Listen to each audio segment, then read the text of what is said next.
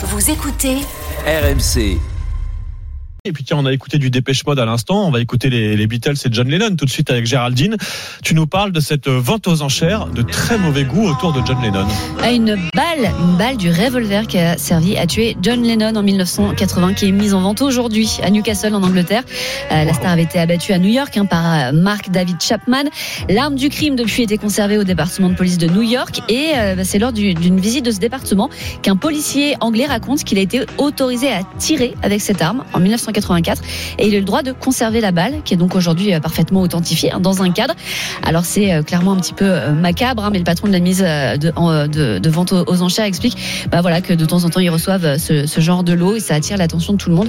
Oui, c'est clair. Ah oui. Et puis on sait que tout ce qui touche à John Lennon, hein, même plus de 40 ans après sa mort, bah ça, ça, ça s'arrache pour des prix records. Oui, c'est ça, on dit que c'est glauque, mais ça va forcément Ah bah ça qui est. Ça va forcément qui est battre des records, oui, et se vendre. euh, bon, bah, pourquoi pas Je vois pas trop l'intérêt d'acheter ça, mais il y aura forcément un fan des Beatles pour l'acheter. Je me demande à combien elle va partir maintenant.